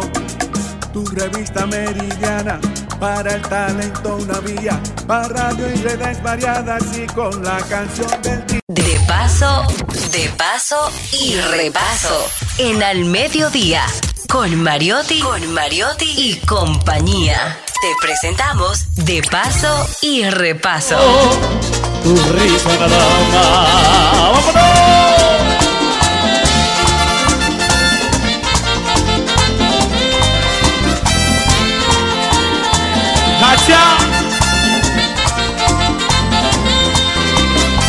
Y aunque andarás descansa por mis sueños y asomarás por donde asoma el blanco sol de enero. Si por casualidad te de olvidar, solo me queda por decir todo aquello que escribí será de ti.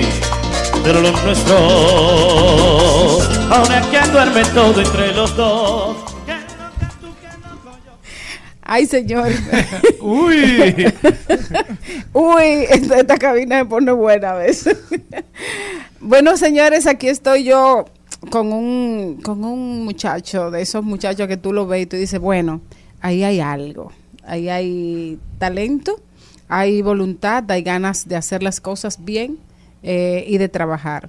Eh, recibamos y recibimos con muchísimo cariño a, a Euri, Euri, Eudi, Eudi. Eudi de la Cruz. Exactamente. aplauso. Hola. Much- mucha gente, bueno, eso que estábamos oyendo ahí era él cantando con Eddie Herrera. Con Sergio Vargas. Ah, pues yo estoy loca. Es que lo tiene al lado. Ah, que estoy ¿Cómo nerviosa. ¿Tú crees? Eh, bueno, es que él cantó también en Premio Soberano con Manny Cruz y Eddie Herrera. Aunque es muy joven, ha tenido experiencias importantes dentro de su carrera, como esa, como esa también de cantar junto a Fernando Villalona, eh, payaso, como esta de compartir todo aquello que escribí con Sergio Vargas. Pero vamos a empezar por el principio. ¿Cuándo y cómo nace tu pasión por el merengue? Hola, saludo a todos. Yo feliz de estar aquí compartiendo con cada uno de ustedes y qué decir desde Santiago Rodríguez, que un poquito retirado y venir aquí compartir con ustedes es algo muy importante. Bueno, yo inicié desde muy pequeño, yo comencé a cantar en la iglesia, música cristiana. Se da el caso que yo vivía en Cienfuegos, en Santiago, y yo me moví a Santiago Rodríguez, como es conocido, tierra de músicos, que de allá salido demasiados artistas como Fefita la Grande, Isaías Leclerc, Janina Rosado. Entonces se da el caso que allá por primera vez yo formo parte de una orquesta y, can- y canto una canción, un merengue de Juan Luis Guerra, La Bilirrubina, cuando estaba más pequeño. Y ahí fue que yo vi que yo podía dar más en el merengue. Yo no sabía cantar merengue, le puedo asegurar. Lo mío era balada. Y hasta ahora estamos ahí aprendiendo de muchas personas que tienen mucha experiencia. Eh, ¿Tú eres músico? Eh, toca- música. eh, ¿Estudiaste música? ¿Tocas algún instrumento? Yo estudio música, estudio bajo y piano. Estudio allá en Sabaneta. Ah, ¿Significa eso que también tienes la intención de componer? Claro que sí, es que yo pienso que mientras usted más se prepara es mucho mejor, porque eh, hay que tener muchísimo conocimiento y más en esto de la música que nunca acaba, usted tiene cada día más que, que aprender más cosas nuevas. Bueno, una, una de las razones porque, por las que Eudi está aquí además es porque hace un tiempo que Don Productor hizo un compromiso en este programa con el merengue de apoyar a las nuevas creaciones, las nuevas generaciones eh, del merengue. Y de alguna manera tú, a través de también de su participación en The Voice Dominicana, has eh, sentado una impronta, ya la gente te conoce, eh, los artistas te están apoyando de alguna Sí. manera, porque yo, por ejemplo, te vi cuando Fernando subió un video tuyo cantando. Sí, sí. Yo he tenido la oportunidad de cantar varias veces con Fernando, acá en el Hotel Marriott Santo Domingo, pero la primera vez fue allá en Santiago Rodríguez, en el Hotel Don Chucho, donde yo canté con el payaso. Y se da el caso que vengo acá a Santo Domingo y canto nueva vez con él, pero no es la primera vez que yo canto con Fernando. Yo he cantado muchísimas veces y yo agradezco de que él siempre me tenga pendiente porque cada rato me topo que él me sube en sus redes sociales y yo creo que eso es un apoyo muy importante en lo que es el merengue. Bueno, eso es mucho más suerte de la que han tenido muchas otras agrupaciones 99.9. al- a, a lo largo de los años, ¿verdad? Eh, que no encontraron que, que los artistas tradicionales, los artistas establecidos eh, lo apoyen. Pero quisiera saber yo cómo llegaste a los soberanos con Eddie Herrera Ay, y Manny sí. Cruz. Si tú supieras que el sueño mío era ir a los soberanos, yo siempre soñé con eso. Pero ir como invitado o cantar. Cantar, hacer un homenaje a un artista. Se da el caso de que yo llegué a los soberanos porque fui al programa El Show del Mediodía, donde el señor Iván Ruiz, y canté allá. Entonces René Bre estaba en ese instante en el programa y hubo como una conexión, uff, y se dio y se dio la oportunidad de que René Brea ahí dijera, bueno, me gustaría darle oportunidad a los nuevos talentos y tuve la oportunidad de cantar con Eddie Herrera y con Manny Cruz, que eso me, uf, me ayudó muchísimo. Pero, una pregunta, ¿qué te motivó a, a irte por el merengue? Porque te vemos con, con un estilo, digamos, moderno, que uno no está acostumbrado a ver los merengueros con, con ese tipo de estilo, sino más bien a los músicos urbanos. Me llama mucho la atención y me agrada pero bastante. Manny, modernoso. No, no, pero me gusta, me gusta verlo con, con ese estilo, sin embargo, interpretando merengue, porque creo que es lo que hace falta, que la juventud, que las nuevas generaciones vean merenguero con lo cual se identifican. Claro, mira, yo me fijé fue en la, ver la situación que está el merengue. Está en un momento muy difícil. Mi familia todos son merengueros, no son de ese tipo de música. No le voy a negar que cuando veo una actividad me topo con ese tipo de música. No me llama la atención, no le voy a dar mentira, pero tampoco estoy en contra. Yo respeto también. Pero me gusta, me llama la atención, yo me gozo mi merengue y además que ese es nuestro, nuestro ritmo.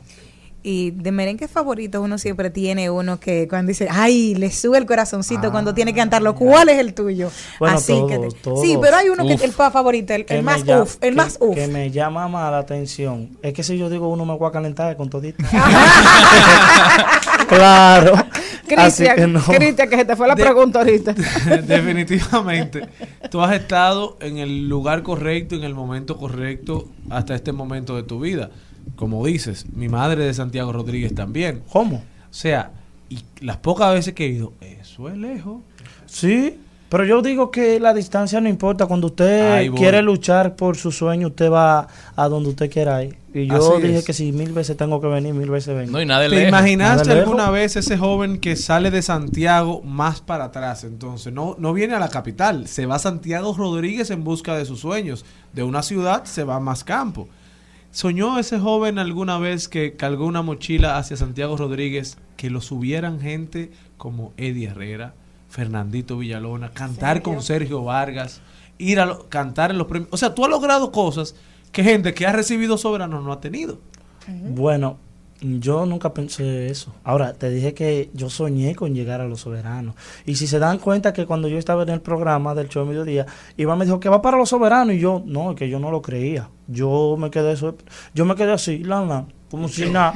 No, yo dije, no, ah, que sí, eso fue el otro día cuando llegué a Rodríguez, que yo a los soberanos, ahí fue que yo cogí suave. Reaccionaste. Sí. Y hablando eh, de otra gran oportunidad que, te- que- que has tenido de encontrarte con, con el público y también con los artistas, de ser aprobado y también reprobado, vamos a decir, porque estamos hablando a- ahorita Claro. de perder, que es el caso de The Voice Dominicana, Ay, The Voice donde, Dominicana, sí. eh, donde dos temporadas. Dos temporadas. Yo participé en la primera temporada con todo aquello que escribí de Sergio Vargas. Ahí fue el que vino la conexión y el público se sintió un poquito mal porque no pasé la primera ronda, pero yo luché y volví a la segunda y pasé con el tema Carolina de Eddie Herrera y estuvimos ahí en el Team Eddie. Y ya tú tienes canciones tuyas. Sí, estamos trabajando en lo que es una nueva, un nuevo álbum con compañeros también local. Como a mí me gusta que me apoyen, yo también pienso que debo de ayudar también a demás compañeros míos que quieran subir también. Yo digo que la unión es muy importante. Si no hay unión, nunca. Y el merengue lo nunca. necesita. Sí, yo pienso que sí. ¿Y tú no has pensado en típico también? Yo he cantado típico. Ay, mi amor. Ay, pero yo te hago un merengue Ay, típico pero, ah, de- no, pero hámelo, ¿de no? No te atrevas a decir que fue todo un sueño. ¿Quién abrirá la puerta hoy para ver salir el sol sin que lo apague el dolor que me dejó aquella obsesión de tu corazón con mi corazón, de mis manos temblorosas arañando el colchón? ¿Quién va a quererme soportar y entender? Ay, sí. Merenguero famoso te diera retweet. Mira, pero, pero, pero una pregunta. maravilla. Tú dijiste de que no, que yo no sabía cantar merengue. Entonces, ¿cómo tú aprendiste a cantar merengue? Mucho palo, mucha pecosada, muchos jalones de oreja. Así que sí, fue así. Fue así. No fue nada ¿quién, fácil. quién es tu maestro? Ricardo Rosario, son tres. Ricardo Rosario, Roque Gómez y Fauri Manuel Santana. ¿Y quién antes de ti hacía merengue en tu familia? En mi familia, mi papá era músico antes. De aquellos tiempos. eh, mi papá siempre. Mi papá en mi casa nunca se escuchó un reggaetón. Nunca. Eso es lo primero. Mi papá siempre me enseñó O sea, lo tú que nunca, un- tú, tú nunca pudiste ponerlo. No, mira lo que pasa. Que yo nunca soñé que iba a cantar. Yo soñé de que jugando pelota fue. Y hasta que un día que mi papá estaba durmiendo, yo me puse a cantar. Puedes tener paz en la tormenta. Dice papi, sígueme hijo, porque mi papá es un, un señor enredado. Eh, y fue después de ahí que me dijo, sigue cantando. Y fue ahí que yo dije, "Buah, va, ya el hombre me está apoyando. Claro que sí. Se acabó el coge sol en un play. Exactamente. Dije, Adiós pelota. Vamos al mambo. Claro. ¿Con qué palabras eh, o qué emoción te despediste de The Voice y dices bienvenida a mi carrera? ¿Con qué palabra? Humildad, yo diría. Yo fui muy humilde en lo que fue de Boli y me gané el cariño de toda la, la producción. de The Voice Dominicana. Yo soy una persona que, como ellos mismos me decían, que aunque tú no pases, vuelve. Me pedían mil veces que volviera. Y yo dije, claro que sí, que voy a volver. Es que yo pienso que de los errores uno aprende. Claro. Y yo me considero una persona que, que siempre va a luchar por su sueño, cueste lo que cueste. Eddie que te apoyaba, ¿qué, qué te dijo después de? No llegamos, no tuvimos la oportunidad de hablar, pero yo sé de que él quizás me quiso dar un abrazo o algo, pero yo quiero decirle que estoy muy agradecido porque al, al- a él permitir que yo formara parte de su team y también de cantar con él los soberanos, yo digo que ya un. Y he cantado otras veces con Eddie Herrera. Yo digo que por algo él quizás no me, no me eligió, como dice mucha gente en las redes sociales, que tal vez ya no es momento de yo estar participando, pero yo no me fijo en eso, yo me, me enfoco en lo que es la plataforma. Quizás su Exacto. mejor aprendizaje y su mejor apoyo fue no elegirte en ese momento. Quizás. Yo Quizás la grandeza que tienes hoy no la tuvieras. Eh, exactamente, eso yo lo pienso, eso yo mismo pienso, al igual que, que los demás, pero yo no soy una persona que guardo rencor, no sé por qué, no sé. Bueno, pero que Pero no hay que... No, no hay que no, es que no, de los no- no- no hay que guardar rencor No. por eso, porque tú tuviste una oportunidad, has tenido... eh, y siempre para tú poder levantar la pierna más alta, te tienes que hundir un chingo. Exactamente, y tirar para adelante siempre. Bueno. De eso se trata. Bueno, cuenta con nosotros, desde que tenga ese disco, ven, ven para acá, que te apoyamos desde aquí. Ay, muchísimas gracias. Yo feliz de compartir este momentito con todos ustedes. Quiero saludar a mi pueblo, Santiago Rodríguez, que hay muchos que me imagino están en sintonía, que viven acá en la capital. Un fuerte abrazo. Gracias por el apoyo a mis compañeros que están aquí, también Betauri y los demás. A Yasmín que está acá también, que es mi noviecita, como ustedes saben. Pero empresa yo feliz de estar aquí, yo feliz de estar aquí. Y gracias por la invitación. Eh, el que quiera comunicarse contigo, ¿cómo pudiese hacer? Mis hacer. redes sociales, Eudi Cruz R, se pueden, me pueden seguir en Instagram y mi número es 829-462-5206. Excelente. Muchísimas gracias. si Claro que sí, formo parte de una orquesta que podemos meter mano acá también. Anda. Un Claro aplauso, sí. vamos a pedir un aplauso. Gracias. Ahora que estamos libres cada cual, solo me queda por decir que todo aquello que escribí lo hice con tinta de tus lágrimas. Estás escuchando Al Mediodía con Mariotti y compañía. Rumba 98.5, una emisora RCC Media. Seguimos, seguimos, seguimos con Al Mediodía, con Mariotti y compañía. Trending, Topics. Al Mediodía, con Mariotti y compañía. Presentamos Trending Topics. Estamos de vuelta, mi gente, y vamos a ver rápidamente cuáles son las principales tendencias en las redes sociales. ¿Qué tenemos, Jenny? Bueno, hoy es 5 de septiembre y cumpleaños la hija de Picosi. Y él es tendencia en Twitter porque él sacó una canción con ese mismo 5 de septiembre. Ella es, dice, em, hoy 5 de septiembre, Marangeli Lozana Trinidad, la hija de Vicosí, cumple 33 años. Es madre desde octubre del 2021 y está casada desde el 24 de julio del 2022. Para aquellos que no se habían dado cuenta qué tan viejo están, la hija de Vicosí cumplió 33. Esas son las tendencias Hoy sobre es Vicosí. 5 de septiembre y mi hija cumple 13. Así inicia esa histórica e icónica canción del filósofo Vico Sí, el papá del 20 reggaetón en español. ¿eh? Hace 20 años ya. ¿Qué Yo me más acuerdo, tenemos? yo tenía 8 años cuando él vino aquí y, la canción como que el te voy a tomar. No quiero que de mí te vayas a quejar, mamá. Te voy a tomar. Ok. Eh, tómame, bésame. Morel, llena. dime una tendencia. ajá. También es tendencia china. Yo estoy al punto de dejar este, este negocio. También es tendencia china. eh, por el, el sismo de magnitud 6.6 que se localizó en Western, Chihuahua, y tuvo una profundidad de 10 kilómetros, eh, alcanzando 21 muertos hasta el momento, el, terremo- el terremoto. Bueno, ellos siguen buscando dentro de los escombros, esperemos que no haya más vidas perdidas y que todo pueda reconstruirse y que no hayan réplicas de este terremoto. Kanye West es tendencia desde, desde el viernes, ya que se encuentra en una guerra clara en Instagram con toda la mesa de directores de Adidas, Desde el viernes, Kanye West ha publicado la foto y, el título de cada uno de los directores de Adidas en sus redes y ha dicho que le costará billones a Adidas mantenerlo en la compañía y le costará billones cuando se vaya. Esto a raíz de, que Adidas ha estado eh, sacando eh, tenis, chancletas de diseños de Kanye West sin su autorización, por lo que se encuentra actualmente en una guerra precisa contra la compañía que representa el 60% de la marca de Kanye West. También es tendencia Rusia. Rusia es tendencia porque ha cerrado el suministro de gas a Alemania y con el cierre del gasoducto Nord Stream también impacta directamente todo el suministro de gas de Europa. Se acerca el invierno, cada vez está más cerca el invierno y Rusia sabe que cerrando la llave del gas, cerrando la posibilidad de que los europeos tengan calefacción a buen precio, crea cierto nivel de incertidumbre en las diferentes demarcaciones, en los diferentes países, que solamente benefician al retiro de las sanciones que le ha hecho Occidente y Europa por el conflicto bélico que está llevando a cabo en Ucrania. Es muy difícil que Rusia pierda esta guerra y más en estos momentos donde se ha demostrado que el mundo depende de Rusia en más formas de las que todos pensábamos han demostrado su poderar, su poderío y además de eso han dejado bien claro que no están dispuestos a ceder. Esperemos que esto se, se solucione porque si no, señores, los más afectados van a ser los envejecientes, van a ser los niños, que son los que se verían afectados. No, que se, lo que se verían más afectados de manera directa por esos por esas fríos, por esos grandes fríos, esas temperaturas tan bajas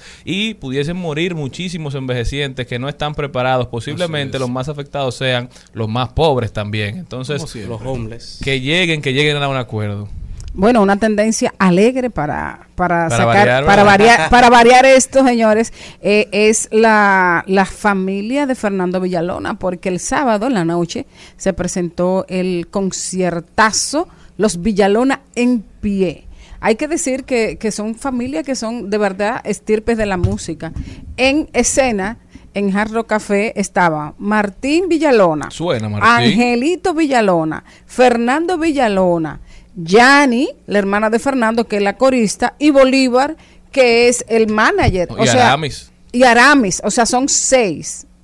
Sí, sí. En, Ma- en tarima más Eh, siete con el manager. Más siete con el manager. Una familia de artistas. Una familia de artistas. Entonces, eh, creo que con el entusiasmo que el público dominicano recibió esta reunión de la familia Villalona, de los Villalona en pie, eh, se ve como una gran promesa. Me dicen que habrá gira nacional e internacional porque no han cesado de llamar. y el, que sí. el público le respondió a casa llena a cada momento de, de ese espectáculo. Así que nuestra felicitación para los Villalona en pie. Bueno, nuestra última tendencia del día de hoy es Rosalía a propósito de su concierto Motomami. en Alto de Chabón, un concierto repleto de energía que contó con la presencia artística de Toquicha. A Toki. Y la presencia en el público de su novio, Raúl Alejandro. Dicen que Altos de Chabón se desbordó de alegría, de energía. Yo no pude participar ni me interesa participar en ese evento, pero no qué bueno. taquilla, líder. Bueno, pero si no me interesa. Qué bueno que los que participaron lo pudieron disfrutar y pudieron ver para ellos ese despliegue de talento según sus ojos.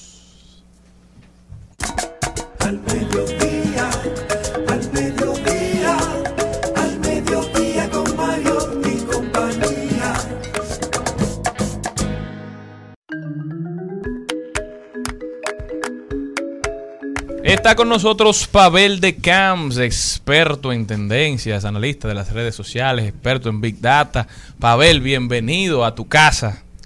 Bueno, señores, muy buenas tardes. La verdad que el tema de las tendencias cada día está indicando hacia dónde va el país, pero también podemos ver cómo son estas cuentas a nivel de otras plataformas como Instagram, que muchas veces la gente lo que solamente ve la cantidad de seguidores, pero no está analizando la audiencia. La audiencia es que te dice a qué clasificación perteneces, eh, y, y te da el orden. Si vamos a poner algún ejemplo, llama mucho la atención que últimamente la cuenta que siempre vemos en Twitter, que es Somos Pueblo, esta cuenta a nivel de Instagram está en tres categorías. Está en negocios y carreras, en espectáculos y en literatura y periodismo. Y esto llama mucho la atención cómo una cuenta puede estar en tres Puede ser tantas cosas. No, no, la gente lo ha ca- clasificado en estas categorías. Pero ¿por qué en Sucede- espectáculo? Bueno, ese es lo interesante Exacto. de esto. Porque los que consumen temas de espectáculo son consumidores de So- Somos Pueblos. Mira. Los que son consumidores con temas de noticias y carreras, en sentido general, también consumen Somos Pueblo y a nivel periodístico o literatura, que están las dos clasificaciones juntas, literatura y periodismo, también da contenidos periodísticos. Entonces es una marca que se posiciona. Quise traerla como ejemplo, porque tengo todo un listado de, de figuras, pero a nivel de negocio y carrera es la número uno seguido incluso de un político eh, llamado Omar Fernández, la Universidad Autónoma de Santo Domingo, un, un youtuber que también lo que da su contenido sobre negocio, que eh, Inverting, Juan Carlos se llama, Julio Lama, y así sucesivamente, incluso hasta Interior y Policía está en la clasificación negocio para que ustedes vean cómo estos contenidos se posicionan. Y a nivel ya de, de lo que sería literatura y, y periodismo, Pero eso tiene está que en la ver- número 6 y a nivel de espectáculo esa posición está en la número 12. Estas clasificaciones se hacen mensuales, es decir, todo el, consumir, el, el consumo que hace el dominicano va clasificando eh, a los influencers en la audiencia que pertenece. Todos podemos influenciar. Y este orden lo hace es solamente midiendo audiencias reales, es decir, usuarios reales e influencers. Los seguidores que son de masas, es decir, que siguen muchas cuentas, no se toman en cuenta en las evaluaciones, ni los bots. Es decir, estos datos son que le, le da un poder real gracias a la inteligencia artificial que te permite tener este monitoreo.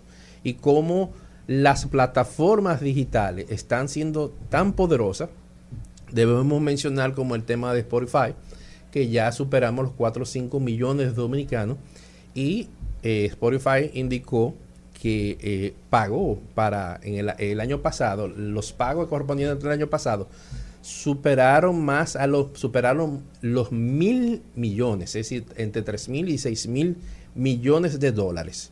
Que incluso hay usuarios que ya se le está pagando más de un millón de dólares y hay otros que podríamos decir que hay parte, podrían caer algunos dominicanos que son 10 mil dólares eh, por sus contenidos. ¿Por qué? Porque en República Dominicana hay un alto consumo de contenido que no es simplemente música, sino contenidos variados. Puede ser estos mismos contenidos que ustedes su- su- suban a Spotify.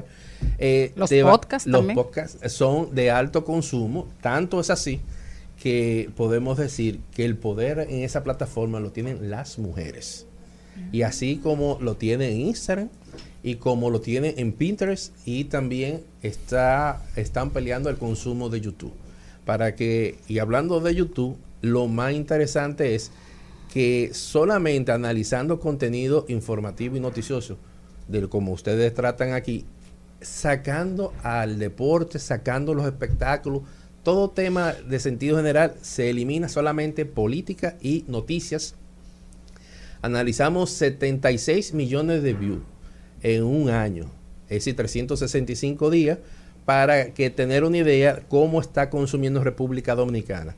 Lo interesante de todo esto es que el 23% va a cerrar este año con consumo con los televisores inteligentes. Es decir, si este programa lo podemos transmitir en vivo o poner las cápsulas en YouTube, este tipo de consumo, ustedes también van a estar eh, en estas plataformas porque hay- lo increíblemente que el 23% del consumo se está haciendo por los televisores inteligentes y duran más tiempo que lo que usamos en el celular. El promedio de consumo de información noticiosa en celular eh, apenas son de unos 7 minutos concurrentes de promedio, pero en los televisores inteligentes supera el- los 15 minutos. Bueno, y tiene sentido porque uno hace uso mucho de, de- del doble pantalla.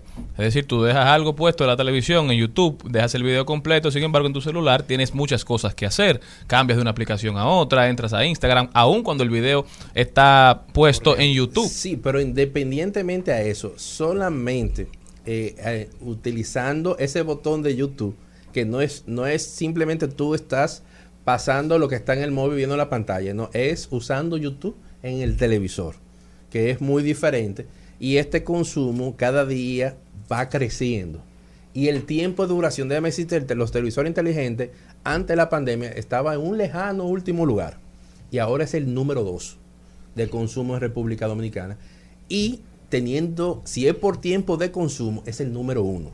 Porque dura un promedio de mínimo de 15 minutos consumiendo noticias informativas. Porque ya la gente no ve lo- eh, los programas completos, va a buscar qué noticia específica, pone el nombre, ah, eh, yo quiero ver todos esos contenidos de un caso X. ¿Y cuáles son otras tendencias que tienes ahí de esas que me encantan? Mira, la tendencia también en, en que muchas personas creen que por son ser figura pública son número uno. Me llamó mucho la atención el tema de los actores. Hay sí. los actores Aquí, cuéntame los Sí, actores. Los actores de República. Do- de República Dominicana llama la atención que el número uno es, es un joven. Roberto Rico. ¿Eh? No, no, no, espere. Estoy.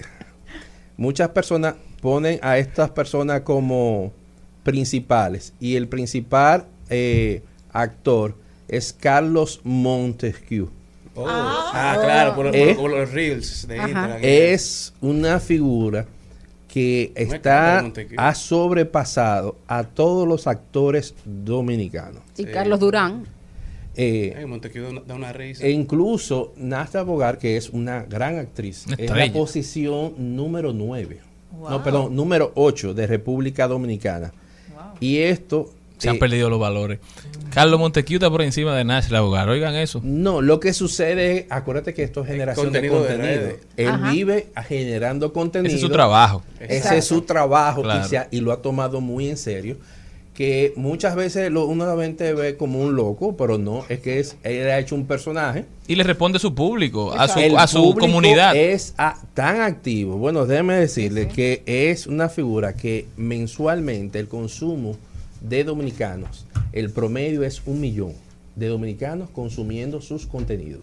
A veces baja a 985, 950, pero se mantiene por encima de 900 mil. Es el 10% de la población dominicana. Entonces, estamos viendo que esta persona, podemos criticar, podemos decir lo que ustedes quieran, pero sigue eh, demostrando que es el número uno a nivel por años, yo vivo monitoreando por tiempo, siempre está en los primeros lugares. Si a veces pierde el primer lugar, se queda en un segundo lugar, pero si lo vemos a nivel de en conjunto, él eh, está en la posición número 4 y número 5 del país. Y esto te indica que es un joven que ha tomado muy en serio la creación de contenido y está en diversas plataformas y siempre tiene grande cantidad de seguidores. Y entendió el negocio. del- y entendió el negocio y sabe la importancia del entretenimiento porque también, señores, las redes sociales tú puedes informar pero también entretener. Tanto es así que ya estamos viendo noticiarios en TikTok. En TikTok se está convirtiendo incluso en las tendencias. Gracias, Alicia. Gracias a las tendencias, a las hermanas señores, hermanas las tendencias que estamos viendo en Twitter, cuando tú comparas ese contenido con todas las plataformas, YouTube y TikTok se están posicionando entre las primeras 10 eh, plataformas de contenido noticioso, político y social. Pavel de Camps con nosotros. Muchísimas gracias, Pavel. ¿Dónde puede la gente darte seguimiento, continuar esta conversación? Síguenme solamente arroba Pavel de Camps B y ahí en todas las plataformas me podrán encontrar. O sea que atención, TikToker, Instagramer, YouTuber, denle amor a su comunidad, no se enfoquen en los haters, en esas personas que le comentan algo negativo y tú ves que en los comentarios el creador de contenido siempre va y le responde a ese. Cuando hay 100 comentarios buenos y dos malos, le responden al que está en contra. Denle cariño al que le da cariño a ustedes, así se crecen las comunidades. Si tú le diste like, espera el comentario. Hasta mañana, pueblo dominicano, si Dios quiere. Hasta aquí, Mariotti y compañía. Hasta aquí, Mariotti y compañía. Hasta mañana.